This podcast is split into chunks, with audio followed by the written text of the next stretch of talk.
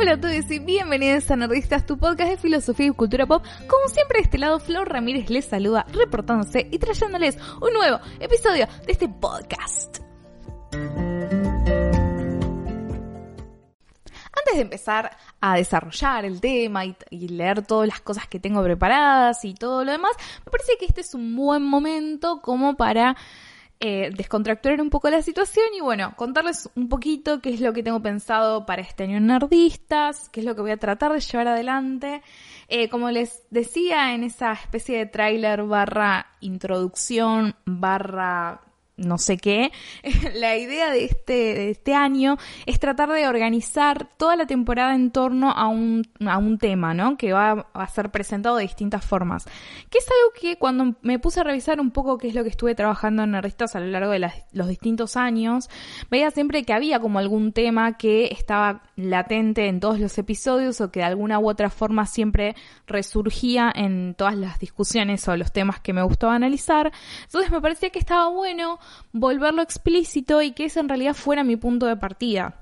Entonces, eh, cuando estaba pensando un poco con esta, esta idea, digo, venimos hablando un montón acerca de cuestiones que están relacionadas con el género, relacionadas con la representación de identidades disidentes, ¿no? De toda la, la comunidad, digamos, LGBTQ Entonces, me parecía que lo que estaba bueno es por ahí revisitar un poquito la base de algunas de estas discusiones y me parecía que el lugar donde podía empezar a, a trabajar esta cuestión tenía que ver con responder y en realidad no responder, pero por lo menos intentar aproximarme a una respuesta de, bueno, ¿qué es el feminismo?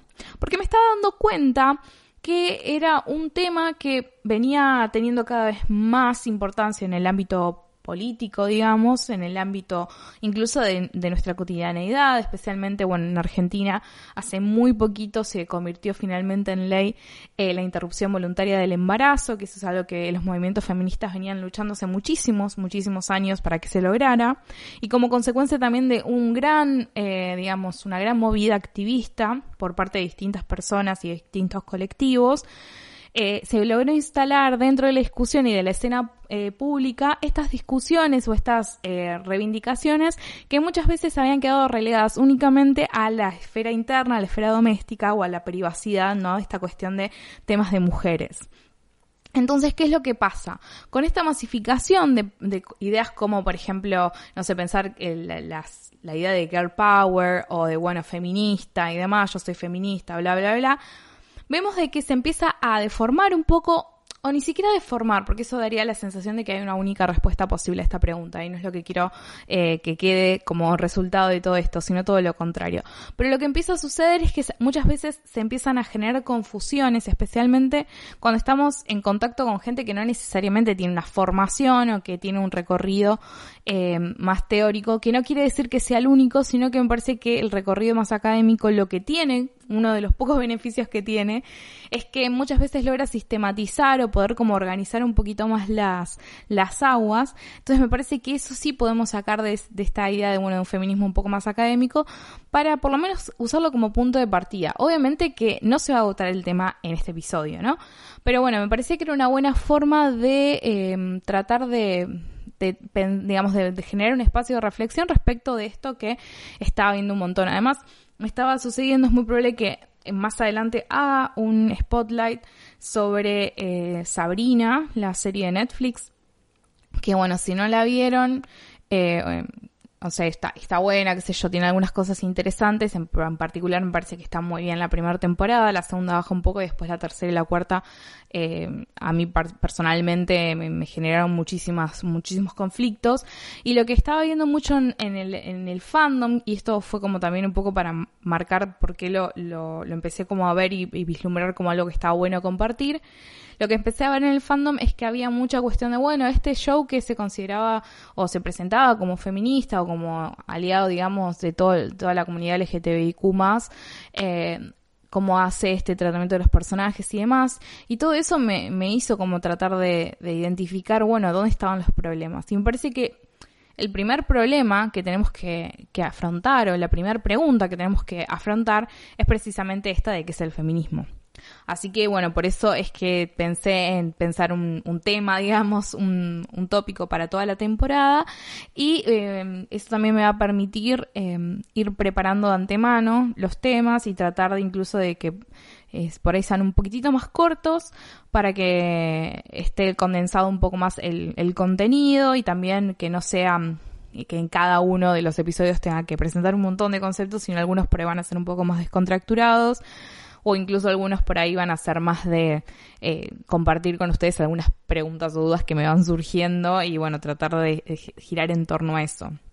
Otra de las cosas que intentaré, siempre digo, a ver, siempre el primer episodio de la temporada está lleno de optimismo y de sí, vamos a poder lograr esto y les juro que lo intento, pero bueno, la idea también es que me encantaría poder tener más interacción con ustedes y de qué forma, bueno, básicamente em, voy a tratar siempre de que al final, haya como alguna pregunta, que puede ser incluso la misma pregunta disparadora de los episodios. Me gusta eso de, empezar con una duda, una pregunta o alguna, algún tema que, que creo que, que, no tiene una, una, solución concreta y que me vayan contando qué es lo que les parece a ustedes. Eh, porque me parece que esa es una forma interesante incluso de poder hacer episodios donde yo por ahí expongo un poquito más o les cuento un poco más de algunos textos o de algunas referencias o algunos, eh, obviamente, series o películas donde veo ciertas cosas y que ustedes del otro lado me puedan contar qué es lo que les parece, si tienen, obviamente, puntos de vista completamente eh, opuestos o consideran de que hay algo que no estoy viendo que también está bueno para analizar y todo eso como generar un espacio de discusión para incluso si hay temas que empiezan a, generar mucha discusión o debate entre, entre nosotros en general, poder revisitarlos y poder eh, seguir la charla, ¿no? Y que sea un poco más, eh, que haya una idea y vuelta un poco más concreto porque, bueno, a veces me sucede que me escriben y me encanta, ya saben que me encanta recibir sus mails y demás. Me ha sucedido a veces que en Twitter no estuve muy activa y me ha sucedido que me han escrito y por ahí yo no lo veo porque me aparecen como solicitudes de mensaje y todo eso. Así que si no lo respondo, no es porque no me interesa lo que están diciendo, no es porque los les estoy ignorando de alguna forma, sino más bien porque es probable que no haya visto la notificación. Así que no tengan eh, vergüenza de escribirme por ahí por algún otro medio, incluso si me, me escriban por Twitter y ven que que, no respondo, si me quieren escribir por, eh, por mail, por ejemplo, que es más fácil de que me llegue, eh, bienvenido sea, lo mismo por Instagram, lo que sea. Eh, así que esa sería como también algo que me gustaría que, que podamos lograr juntos, esto de generar estos espacios de debate y reflexión. obviamente que también tengo idea de seguir haciendo nerdistas spotlight para poder como analizar eh, películas o series o personajes lo que sea, eh, como más específicamente, y obviamente siempre esos van a estar como presuponiendo muchas de las cosas que venimos discutiendo, eh, pero me parece un buen ejercicio de, bueno, vamos a poner un poco en juego todos estos conceptos o todas estas ideas y demás. Así que bueno, voy a tratar, como les digo siempre, de mantener cierta regularidad. Mi objetivo es que pueda subir un episodio nuevo de Nerdistas cada 15 días. Vamos a ver cómo sucede todo esto, porque bueno, de paso les cuento, les comento un poco. Em, a partir del año pasado empecé a dar clases eh, en un colegio secundario de filosofía y tuve la excelente suerte, vamos a decir, eh, para decirlo de alguna forma, de que, bueno, este año em, en este colegio donde yo estuve trabajando, que además fue el colegio secundario del cual yo egresé, me ofrecieron también eh, unas horas titulares Así que tengo un curso de filosofía que es mío, voy a seguir con una suplencia de filosofía en otro curso, voy a tener otra materia de eh, quinto año, que vendría a ser el anteúltimo año de secundario. ¿Qué quiere decir esto? Que voy a tener tres cursos, cosa que nunca tuve, Así que es muy probable que tenga mucho trabajo, especialmente dado que no sabemos cómo van a ser las circunstancias, cómo va a acontecer, ¿no? Esta idea del recorrido eh, estudiantil y pedagógico en el 2021. Así que mi objetivo es ese, pero la realidad es que no voy a decirles sí, lo vamos a lograr. Ya tengo preparados por lo menos tres episodios, casi cuatro, están listos para grabar, así que por lo menos al principio eso ya, ya es más fácil de que, se pueda mantener dentro del calendario, por decirlo de algún modo. Eh, de paso también les comento, y ya después nos vamos a meter de, lleno en el episodio, que si alguno o algún algune le interesa em, eh, como adentrarse en la filosofía un poco más em, rigurosa, por decirlo de algún modo, pero no como en formato aburrido, sino como copado, pero como filosofía un poco más... Eh, eh, de, leer textos filosóficos, eh, les invito a que busquen donde estás escuchando ese podcast. En ese mismo lugar puedes buscar clases nerdistas, que es el podcast que les armé a mis alumnos del año pasado, el 2020, para eh, donde iba básicamente haciendo toda la exposición de los textos y de los temas que fuimos tratando en el programa de filosofía. Así que ustedes lo van a escuchar al principio, el tono es un poquito más tranqui, pero eh, nada, les uso un recurso que estoy, digamos, como muy contenta de haber podido generar todo ese contenido, porque tenía que subir casi semanalmente eh, las clases, así que hay bastantes cositas ahí. Pasamos por distintas disciplinas, digamos, dentro de la filosofía. Los primeros capítulos, el primero es sobre una introducción a la filosofía, después tenemos toda una serie, digamos, de de, clases que están dedicadas a la neociología, que es básicamente la, rama de la filosofía que se encarga o que se ocupa y te pregunta acerca del conocimiento, cuáles son las facultades que nos permiten conocer, qué podemos conocer, si tenemos límites, si conocemos las cosas o representaciones y bueno, todas esas preguntas que a mí me resultan fascinantes. Hablamos un poco sobre eso, un poco bastante. Después un poquito sobre estética, eh, un poquito sobre ética muy poquito sobre em, también sobre filosofía política. Así que si alguno de esos temas les interesa, pueden chequear em, clases nerdistas. Y bueno, nada, también si alguna, alguna, alguna quiere eh, acceso a los textos, me pueden escribir por privado y pues, les puedo pasar la, la carpeta donde está todo el material. Así que bueno, sin más parroquiales, que esto me está llevando un poco más de lo que yo pensé, pero bueno, me voy a tomar libertades porque no tengo nadie acá que me, esté diciendo Florencia Cortala, no estoy viendo caras de eh, profe, cállese un ratito, eh, así que ahora sí, vamos a empezar, me voy a callar, vamos a empezar con el episodio de hoy, y como les decía, la pregunta, digamos, que va a guiar eh, el capítulo de hoy, que por ahí va a ser un poco el más extraño en cierto sentido, porque vamos a hacer un recorrido, ¿no? Por, por la historia de, los movimientos feministas, como una, estamos revisitando así como bastante, en forma bastante amplia, digamos. Pero la idea es que a través de la historia poder empezar a, a, entender un poco también las complejidades, porque muchas veces lo que sucede es que el feminismo suele usarse como un monolito que es como un paraguas gigante que abarca un montón de cosas y muchas veces es muy difícil de que eh, se entienda o que se vuelva explícito todos los conflictos internos que hay al interior, digamos, de ese paraguas o esa bolsa de gatos, como decimos en Argentina, para hacer referencia a lo mismo, ¿no? Que es, eh, que, implica la, la, palabra feminismo. También hay una cuestión de si hablamos de feminismo en plural, o si podemos, en realidad, que para mí es un poco, va más por ese lado, hablar de movimientos feministas, ¿no? Y ahí me parece que, que empiezan a aparecer algunas cositas que pueden ser más útiles para entender un poco de qué se trata todo esto. Entonces, tenemos esta pregunta que a simple vista parece que es fácil, ¿no? De responder, porque si es que es el feminismo, el feminismo es, y das una definición, si entras a Wikipedia probablemente encuentres alguna. Sin embargo, como suele suceder en nerdistas básicamente, nunca todo es tan evidente como parece a primera vista. ¿A qué se debe esta dificultad? Bueno, aquí no hay una sola respuesta, ni un solo modo de abordar la pregunta también, que esa es, como la, la, gracia, ¿no? Esto implica que hay tantas respuestas como abordajes podamos pensar o podamos concebir y como recortes podamos realizar también respecto del campo o del momento histórico y demás. Entonces, pretender encontrar una definición cerrada de un fenómeno que es completamente vital, que está en completa, es completamente dinámico, en movimiento absoluto, eh, es una tarea que es bastante compleja, ¿no? Porque pensá, es como querer sacar, eh, digamos, como querer em, sacar una foto o querer hacer algo estático de algo que está en constante movimiento. Si yo saco una foto de un rápido, ¿no? En el, en el, río, ¿no? Que está, viene el agua a mucha velocidad. Si yo saco una foto, lo que estoy haciendo es congelando ese momento, ¿no?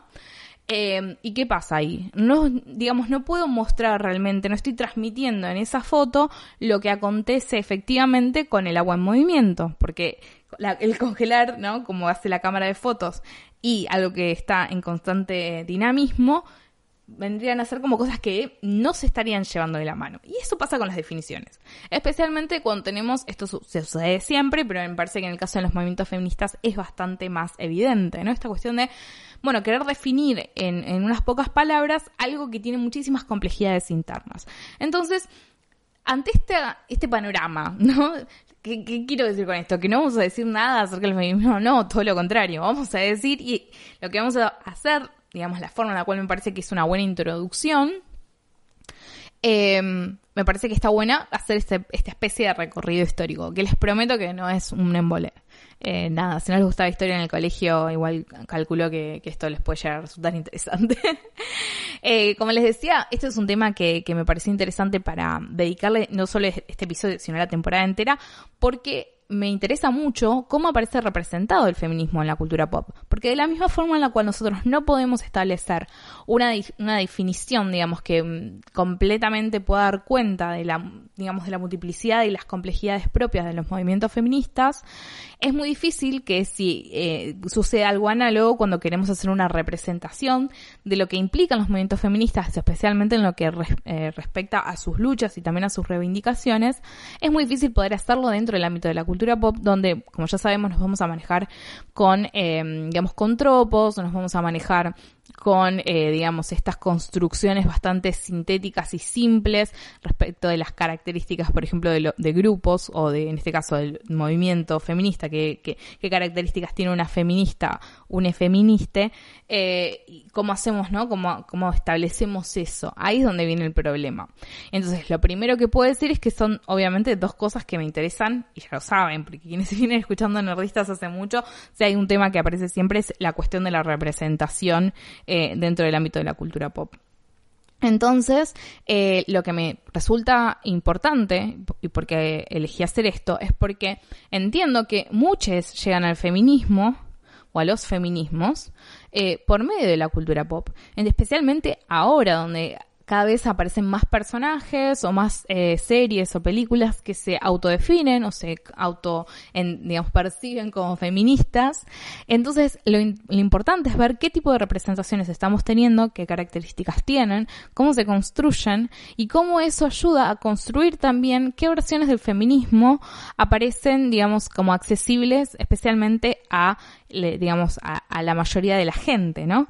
Porque mm, a veces me sucedía también de que hablando con, conocidos, conocidas y conocides, cuando, empecé, cuando llegaba el tema de, bueno, pero el feminismo tal cosa o el feminismo tal otra, y por ahí era todo el tiempo decir, bueno, pero no es tan así, porque, no sé, este es un tema que genera divisiones. Hay temas que generan muchísimas divisiones dentro mm, de los movimientos feministas. Temas, por ejemplo, eh, los que se me van a ocurrir como primeros, obviamente, bueno, qué es lo que pasa con eh, las personas trans en su conjunto dentro de los movimientos feministas.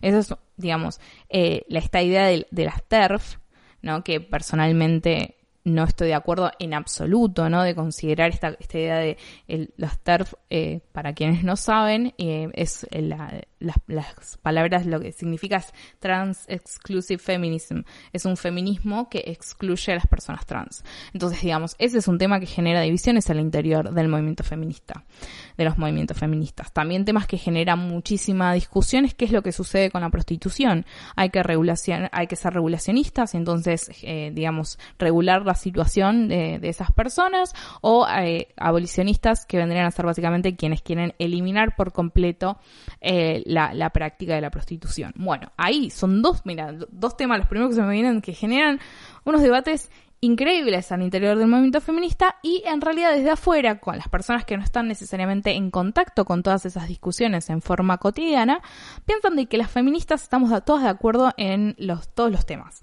que es como que somos una unidad, una masa amorfa, donde no hay, no sé, no está nada resquebrajado, donde nada se pone en cuestión y donde estamos todas felices diciendo así, viva la sororidad, girl power y ya estamos.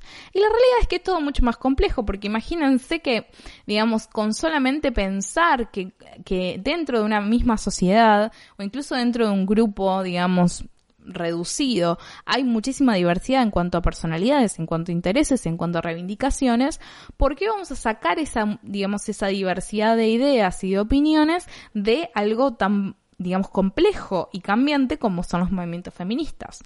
Es lógico que haya eh, mucha diversidad respecto de qué es lo que se entiende por feminismo. Por una cuestión también de que lo que importa, o lo que a veces se, digamos, se rescata como punto interesante del feminismo como movimiento político, tiene que ver con que no es necesariamente un movimiento que se caracterice por tener líderes. ¿No? Puede haber, obviamente, y las hay, eh, les hay, en personas que tienen muchísima más visibilidad y que en cierto sentido operan como eh, personas importantes dentro de los movimientos. Sin embargo, esas personas en realidad no tienen las mismas características que un líder tradicional porque eh, no está centralizado el movimiento, no es un movimiento que se caracterice por su jerarquía. Porque para tener un líder quiere, decir que hay alguien que está por encima y el resto de las personas se tienen que ubicar en distintas posiciones, digamos, a partir de esa figura central. Entonces, ¿qué es lo que pasa? Estas son organizaciones jerárquicas. Y el feminismo busca un poco romper con todo eso. Entonces, en donde tenemos una estructura o un movimiento que pretende una estructura que no tenga eh, relaciones de poder que sean jerárquicas, sino que lo que busca es, digamos, como igualar el terreno y que haya relaciones, digamos, de igual igual en cierto sentido, bueno, se vuelve muy difícil. Obviamente que hay muchas cosas que también eh, nada está resuelto, nada, no está la última palabra de todo. Y yo no tengo para nada, o sea, no tengo ninguna palabra casi. O sea, es como, eh, voy a hacer como un pequeño disclaimer, digamos, lo que yo voy a decir acá tiene que ver con mi recorrido dentro del movimiento feminista, con mi formación eh, en, la, universidad y, con las cosas que a mí me preocuparon y las cuales pude entrar en contacto por las distintas circunstancias. Esto no quiere decir de que esta ni sea mi, versión o mi visión final del feminismo bajo ningún punto de vista, sino que de alguna forma representa un poco qué es lo que me pasa hoy, hasta dónde, digamos, llegué hasta este momento en el cual cual estoy grabando esto, que es, no sé, 21 de enero, esto no sé cuándo lo voy a subir, pero digamos, eso es un punto importantísimo a tener en cuenta. Yo no pretendo cerrar la discusión, no, no pretendo dar, digamos, como nada cerrado, sino todo lo contrario, es parte también, es mi forma, eh, yo considero que esta es una de las formas de militancia, si se quiere, ¿no? De, bueno, ¿qué es lo que yo puedo hacer dentro del movimiento? Bueno, tengo esta plataforma que fui construyendo, más grande, más pequeña, no me importa. No, no sé tampoco cuánta gente se va a copar a escuchar este tipo de episodios de Nerdistas. Sinceramente, no lo consulté demasiado. Lo hablé con a quien le voy a dedicar básicamente, acá voy a hacer un paréntesis, le voy a mandar un saludo y le voy a dedicar no solamente este episodio, sino básicamente toda la temporada a mi amiga del alma, que es Nati. No voy a decir más información que esa, porque no sé cuánta información querés que la gente sepa acerca de vos.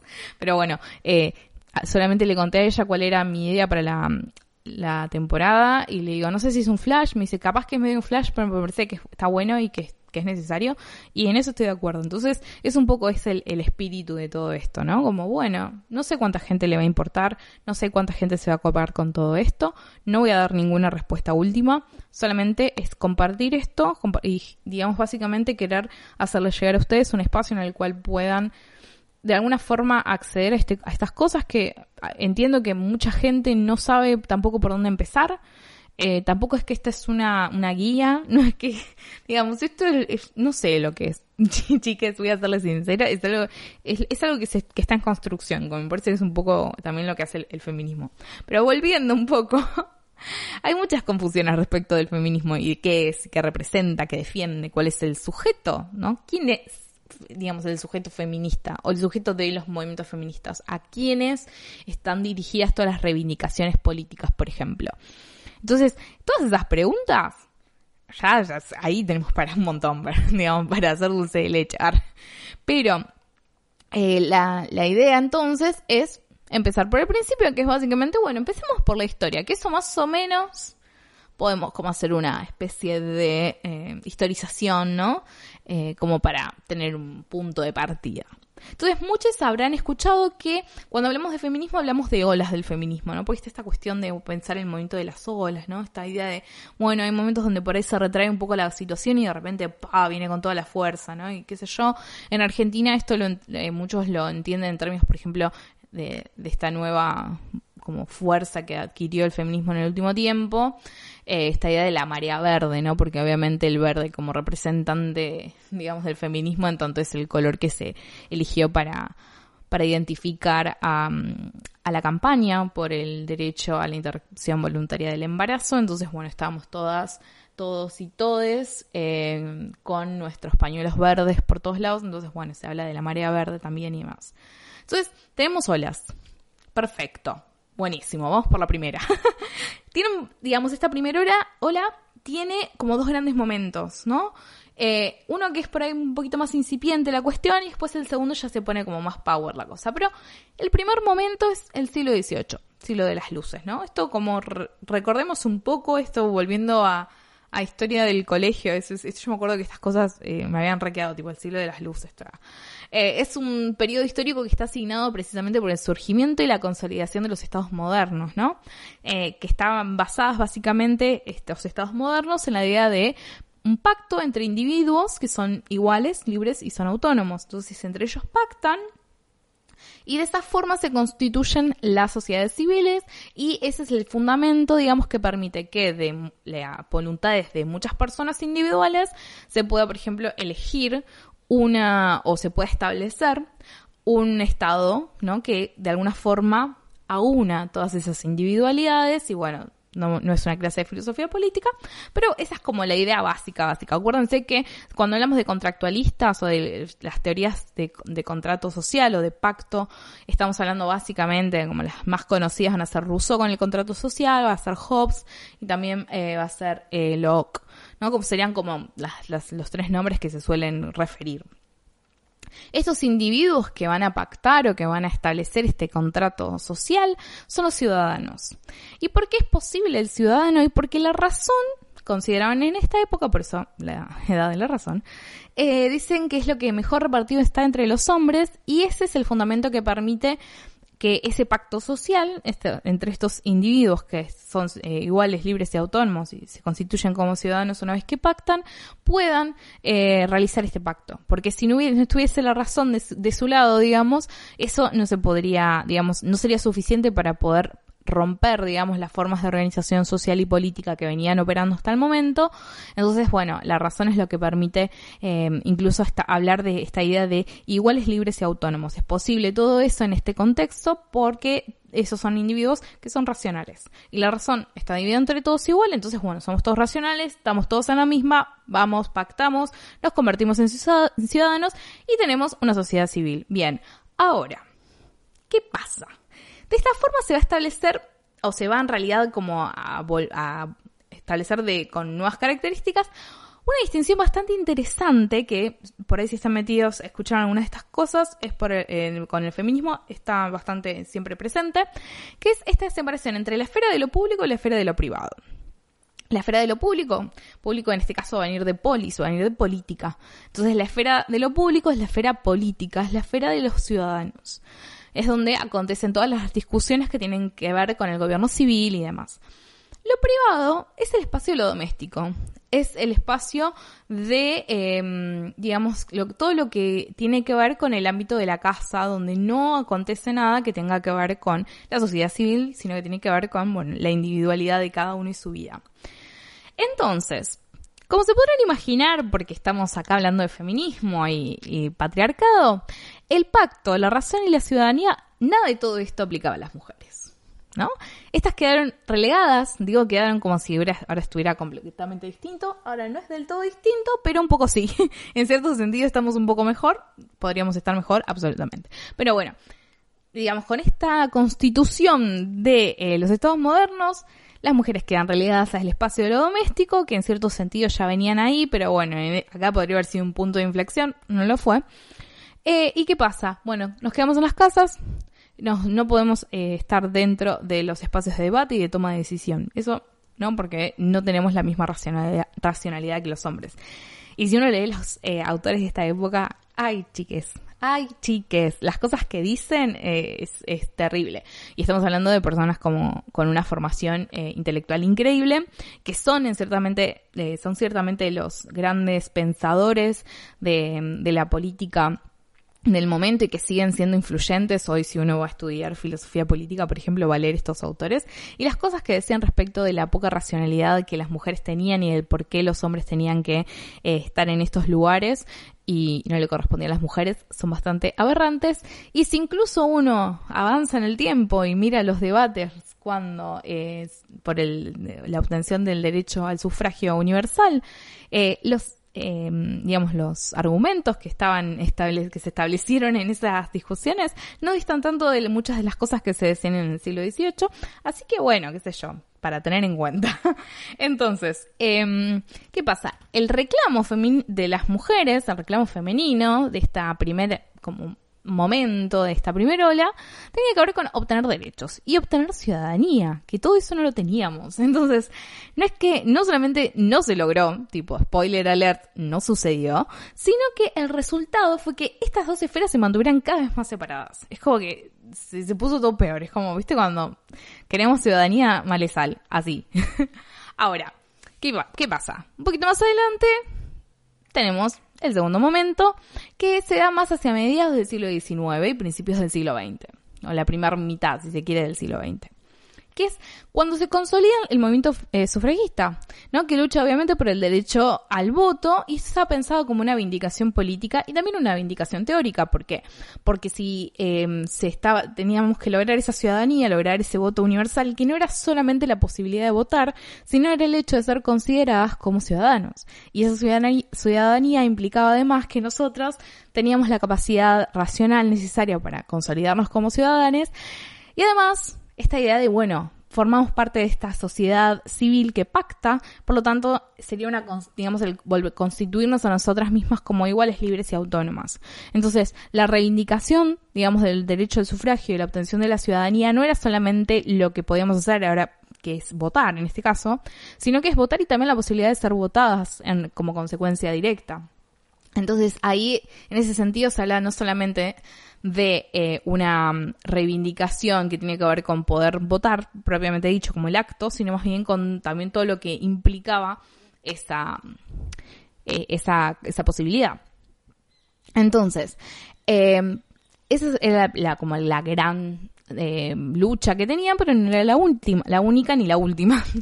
Los reclamos tenían que ver con el acceso al sufragio, como les dije recién, el acceso a la educación, el libre acceso a las profesiones, igualdad de derechos civiles, la patria potestad compartida de los hijos, o de los hijos en ese caso, pero yo lo llevo al lenguaje eh, inclusivo, eh, y esto que es, hay muchas de estas cosas todavía las seguimos buscando, ¿no? Esta idea de eh, libre acceso a las profesiones, de hecho existe, pero digamos, sabemos de que no, que no es tan fácil. Y principalmente esta última de igual salario por igual labor. Esta todavía la estamos esperando, estamos hablando de principios del siglo XIX, estamos en siglo XXI y seguimos con las mismas reivindicaciones, pero bueno, no vamos a detenernos ahí. Eh, y se producen entonces en estas luchas alianzas importantes con otros movimientos sociales revolucionarios y emancipatorios. Entonces, por ejemplo, el feminismo se empezó a unir o en cierto sentido a aliar, mejor dicho, con el socialismo y el anarquismo. El socialismo tuvo eh, como partido, digamos, tenía su, su parte del partido que era de mujeres. ¿No? Entonces ahí empiezan como a construirse también no solamente eh, el feminismo como cierta lucha de mujeres, sino que estaban metidas también eh, estas, mismas, eh, estas mismas mujeres que luchaban por los derechos de las mujeres, digamos, en este sentido todavía seguimos una estructura bastante binaria, pero además se empiezan a involucrar dentro de las organizaciones sociales y las organizaciones políticas. Entonces ahí empezamos también a ver por qué va tomando los colores y las características que va tomando el feminismo a lo largo de su historia. En esta entonces primera ola, lo que se busca es la obtención de derechos civiles para las mujeres. Este sufragio universal implicaba que las mujeres no solamente podían elegir a sus representantes, sino que también podían ser ellas elegidas como representantes, que es una de las bases fundamentales, obviamente, de esta idea del pacto social. Entonces, em, ahí es cuando las mujeres empiezan a ser consideradas como sujetos políticos. Sin embargo, porque ya sabemos que la historia no termina acá, esto no fue suficiente. Y viene la segunda ola. Entonces, esta segunda ola se da entre básicamente los 60, los 70 y los 80, vamos a poner así como ese periodo. Y en este momento las reivindicaciones se van a centrar principalmente en la defensa de buscar nuevas formas de vida a partir de la resignificación perdón, del término revolución. Entonces, es ahora cuando empieza a consolidarse esta idea de la dimensión contracultural que tiene eh, muchos de los movimientos feministas, que tienen que ver con posiciones anticapitalistas, antiimperialistas, y muchas de las, eh, digamos, de las personas, de las mujeres que eran parte de estos movimientos en esta época, tenían una fuerte formación marxista.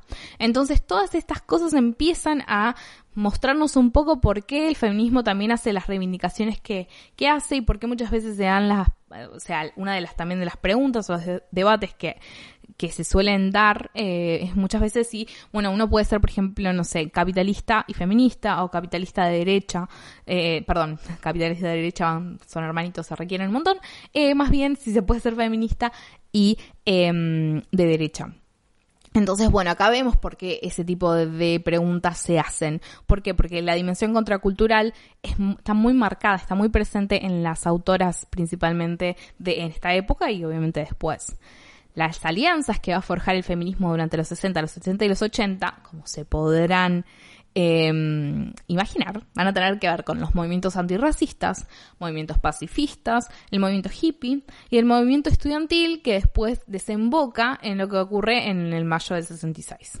Entonces, hay muchos temas que se van a empezar a poner como temas relevantes o temas recurrentes dentro del feminismo. Uno de ellos es esta idea de lo personal es político, la, la famosa frase de Simone de Beauvoir, que es la valoración, obviamente, implica la, valoración del espacio de lo privado, ¿no? Esta idea de que lo doméstico y lo sexual eh, es un lugar donde acontece y también se discute, y se disputa, perdón, eh, el, ámbito público y de la política. Entonces esta separación em, en realidad lo que hace es como hay, hay, muchas cosas que quedan por fuera, ¿no? De la vida pública, de la vida política y son lugares en los cuales, por ejemplo, el Estado no podía intervenir. ¿Qué, pasaba? Si había un matrimonio donde, em, no sé, eh, el, el esposo le, la pegaba o le viola, o violaba a la mujer, no era posible de que el Estado pudiera intervenir ahí porque, digamos, era del ámbito de lo privado y el, el, digamos, el derecho es del ámbito de lo público. Entonces, cuando hay reivindicaciones que implican que eso, ese espacio privado, doméstico y sexual es un lugar donde también acontece y se disputa lo político, es una reivindicación muy fuerte y que tiene muchas, digamos, implicancias. Yo no estoy experta para nada en Simón de Beauvoir, Así que si hay alguien acá que sabe un montón sobre Simón de Beauvoir, no, no me vengan a perseguir porque ya sé que tengo el, libro para leerlo, pero todavía no ha sucedido. Así que nada, tengo esas partecitas sueltas. Pero bueno, la idea de lo personal es político como consigna es una que vemos que toma muchísima fuerza durante este periodo. Así que me parecía que era necesario mencionarlo. Aparece también la idea de patriarcado como herramienta de análisis de las causas de opresión empiezan a volverse importantes eh, las prácticas de autoconciencia, que es buscar esta idea de buscar una identidad femenina por medio de prácticas que sean antijerárquicas e igualitarias, esto ya les mencioné un poquito antes. La idea también del sistema sexo-género, ¿no? Y el género empieza a aparecer como una categoría de reflexión. Entonces, ¿qué pasa? Bueno, acá empezamos a de a poco a vislumbrar un poquito lo que va a venir después en la tercera ola, donde estos temas por ahí se van a amplificar aún más, eh, y bueno, ni hablar hoy día. ¿No? Entonces, en este momento también es un momento que como se empieza a, a, diversificar tanto, ¿no? Empiezan a aparecer muchas divisiones dentro del feminismo que tienen que ver precisamente con diferentes abordajes, diferentes versiones o visiones respecto de lo que implica el feminismo. Y algunas, por ejemplo, de las que podemos marcar es esta idea de, bueno, el feminismo de la igualdad, que hace énfasis en que las mujeres y los hombres son iguales y que de este modo lo que se pretende es lograr paridad y equidad entre eh, hombres y mujeres. Sin embargo, lo que también sucede es que se van a igualar todas las experiencias, ¿no? Entonces se va a borrar las particularidades y obviamente que se va a seguir reproduciendo una división binaria, ¿no? Entre hombres y mujeres. Y lo que se busca en última instancia es que las mujeres se vuelvan iguales a los hombres, ¿no? Entonces, ¿qué es lo que pasa? No es que hay una paridad ahí, sino que es como, esto eh, lo habíamos hablado un poco cuando hablamos acerca de las mujeres en ciencia, ¿no? Que lo que se buscaba entonces es que la mujer se volviera básicamente un hombre. Entonces, eso no es igualdad en ese sentido, ¿no? Porque en realidad lo que está haciendo es como la categoría de hombre que empieza a absorber la categoría de mujer, que tampoco está bueno, lo que se busca es desprendernos de esas categorías. esto es como una versión súper, imagínense, con cuatro renglones. El feminismo de la igualdad tiene una historia y una producción muchísimo más variada y mucho más compleja, pero como idea general podríamos mencionar esa. Esto aplica para todo lo que estoy diciendo, básicamente. Feminismo de la diferencia, eh, que va a poner el foco en aquello que diferencia a la mujer del hombre y va a poner ahí el valor en aquello que es propio de la mujer, estoy usando comillas acá.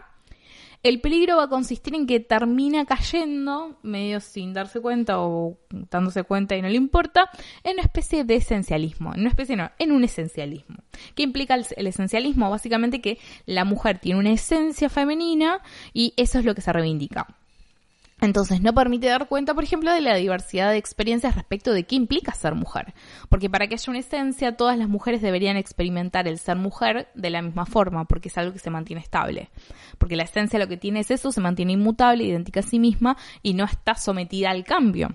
Entonces eso es lo que hace es también de la misma forma que antes se igualaban las mujeres a los hombres, acá todas las mujeres es como que somos todos exactamente lo mismo y no podemos dar cuenta de la diversidad respecto de las formas de transitar y de ser y de habitar eh, la, la femineidad, por decirlo de alguna forma.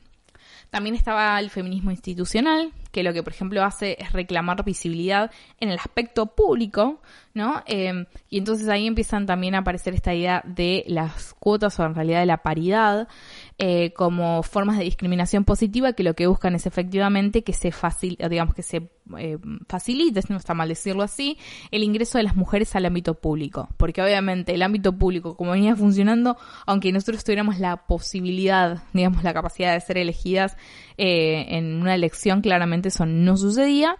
Eh, piensen en el día de, hoy, sigue habiendo paridad, ahora por eso también es paridad de género para que haya un porcentaje de personas trans ocupando cargos públicos y demás, cosa que siempre eh, es más que útil para poder generar esos primeros ingresos. Obviamente que si nos quedamos solamente en eso, no resolvemos demasiado, pero como política pública que facilite o, que ayude un poco a la situación, arre, pulgares arriba. Y después tenemos, qué sé yo, también el feminismo académico, que es cuando básicamente el problema de la mujer ingresa al ámbito universitario y surgen eh, institutos que van a producir investigaciones interdisciplinarias que tengan que ver con todo este universo que es el, los movimientos feministas, eh, nuevas, eh, nuevas, masculinidades, empiezan también los estudios gay, los estudios de lesbianas, los estudios trans, los estudios de género y, y todos esos estudios y sus sucesivas versiones. Entonces, en esta segunda ola vemos algunas de las características que más asociamos al feminismo, como por ejemplo reflexionar, eh, digamos, cómo reflexionar y, hablar acerca del constructo sexo-género y cómo dar cuenta, por ejemplo, de la opresión patriarcal, ¿no? Como forma como en realidad como categoría teórica que nos permita dar cuenta de cómo operan las distintas formas de opresión. Y además aparece el género como concepto propio de las investigaciones. Llegamos así a la tercera ola. Estoy hablando rápido, lo sé, perdón, pero no quiero que se haga eterno esto. Eh, y me doy cuenta que, venía como cargadito el episodio, ¿viste? Cuando lo, lo iba tipeando, iba armando todo mi guion y qué sé yo, eh, lo tenía ahí como digo, bueno, tantas páginas, estamos bien, no pasa nada. Pero cuando empiezo a hablar y le empiezo a meter algún comentario ahí, me voy un poco mambo, pero bueno. Tercera ola. Durante la década de los 90, surge luego de una crisis que se da al interior del feminismo, cuando se torna evidente que no hay una sola expresión que pueda resumir todas las diferencias que hay entre las mujeres. Y este me parece que es como un punto clave para poder entender por qué hay tanta diversidad dentro del feminismo y por qué decir feminismo es básicamente no decir demasiado. O sea, es como, bueno, ¿qué quiere decir? Y la verdad que es medio abierto, es tan abierto. El concepto, piénsanlo siempre de esta forma, tiene que ser lo suficientemente amplio como para poder encontrar ciertas, digamos, eh, variaciones, pero si es demasiado abierto es como, bueno, entonces no estás diciendo nada. Entonces encontrar, transitar ese lugar es bastante complejo. Y bueno, el hecho de que no es posible dar una sola, digamos, respuesta o una sola versión o visión respecto de la experiencia de todas las mujeres.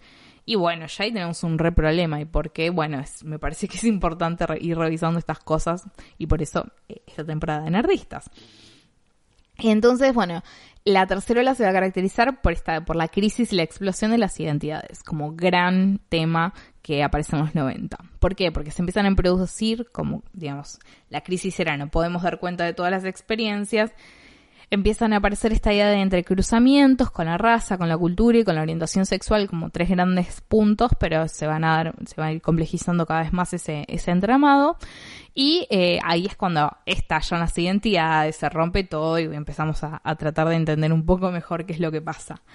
Las alianzas se van a dar en este caso con teorías postmodernas, con teorías postestructuralistas, los estudios postcoloniales, los estudios multiculturales y todos esos espacios. Algunos temas este, tienen que ver con, por ejemplo, priorizar las narrativas personales y aceptar la, multiplicidad de voces.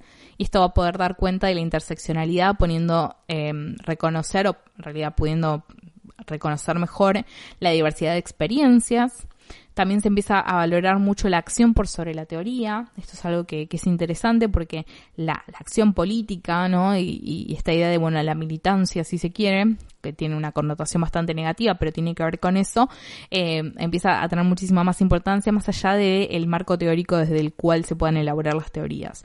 ¿Por qué? Porque la praxis eh, va a tener mayor fuerza y eso permite que también la discusión se pueda ampliar y que las reflexiones que eh, pueden acontecer fuera del ámbito académico. Y empiezan a aparecer movimientos em, feministas que van a tener que ver, por ejemplo, con los feminismos populares, los feminismos em, de los pueblos originarios, ¿no? Y hay toda una, una gran variedad y hay muchísima riqueza de experiencias. Y mm, eso también, por ejemplo, eh, no sé si todos tuvieron la, la posibilidad alguna vez participar de no sé cómo es esto en, México, que es donde tengo la mayor cantidad de gente que me está escuchando. Saludo a México.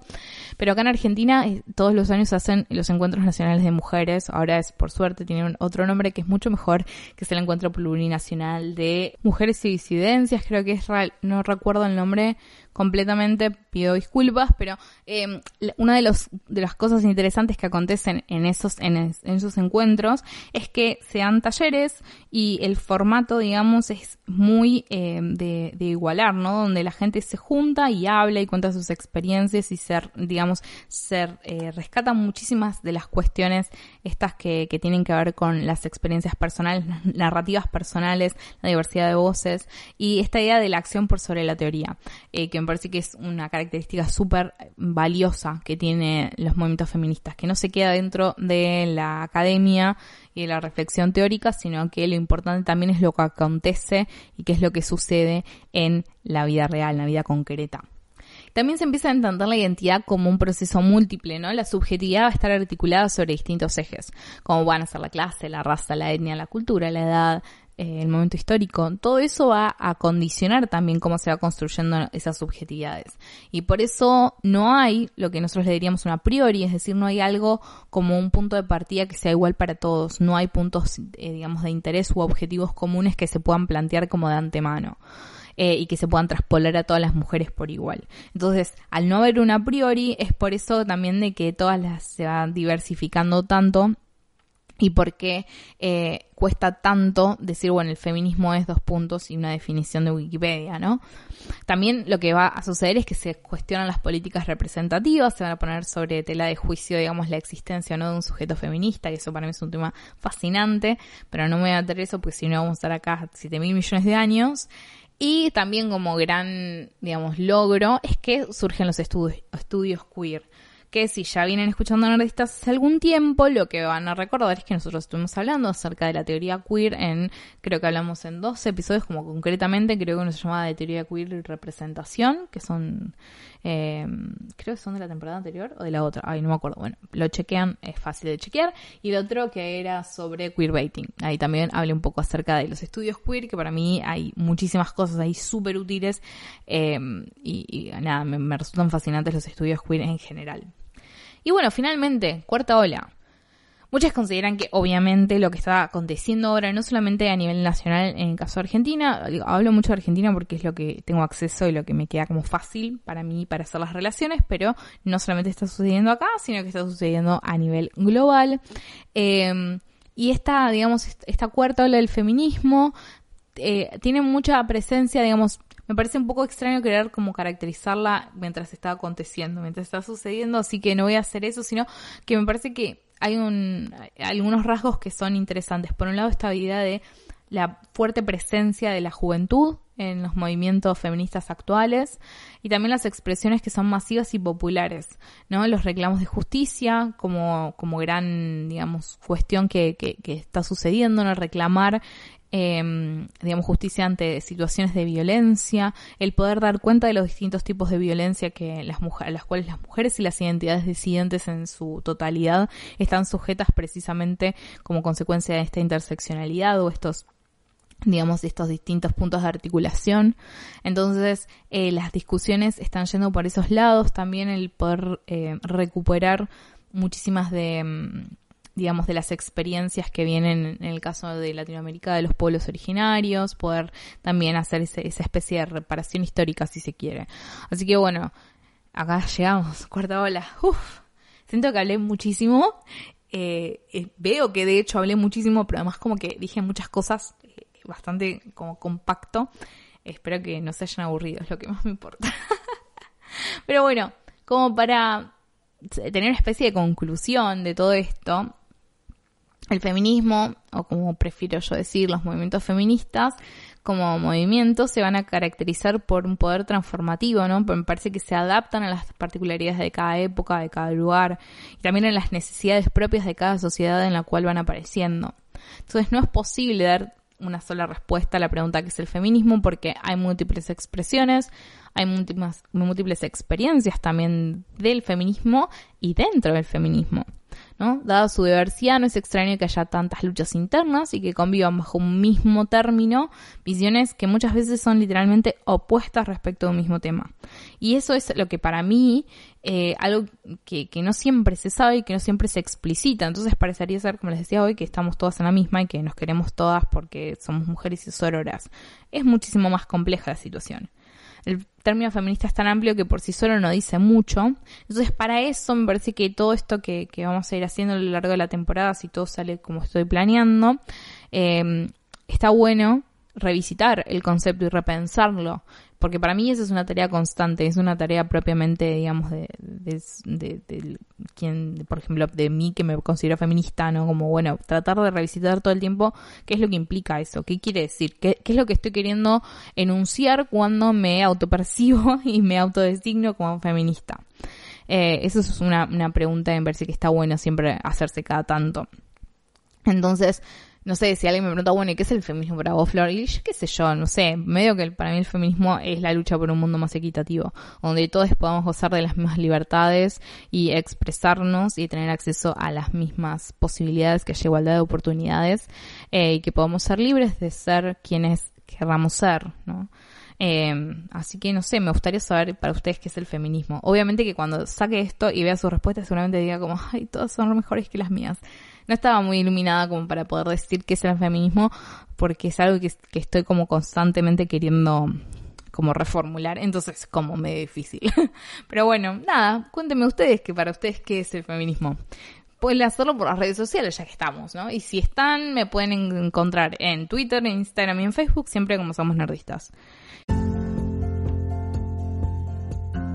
Y si estás por ahí y te, copa lo que estamos haciendo acá en Nerdistas, podés también dejar alguna review del podcast y compartirlo con amigos, ese tipo de cosas que ayudan a mejorar la visibilidad y que podamos llegar a muchas más personas eh, y para poder seguir conociendo más gente copada y poder seguir abriendo lugares de, de debate.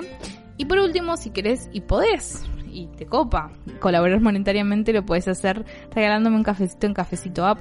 Les voy a dejar siempre el link en la descripción del podcast y eh, todo lo que se junte por ahí, si es que se junta algo en algún momento, va a estar destinado más que nada a todo lo que es mantenimiento del sitio y esas cosas.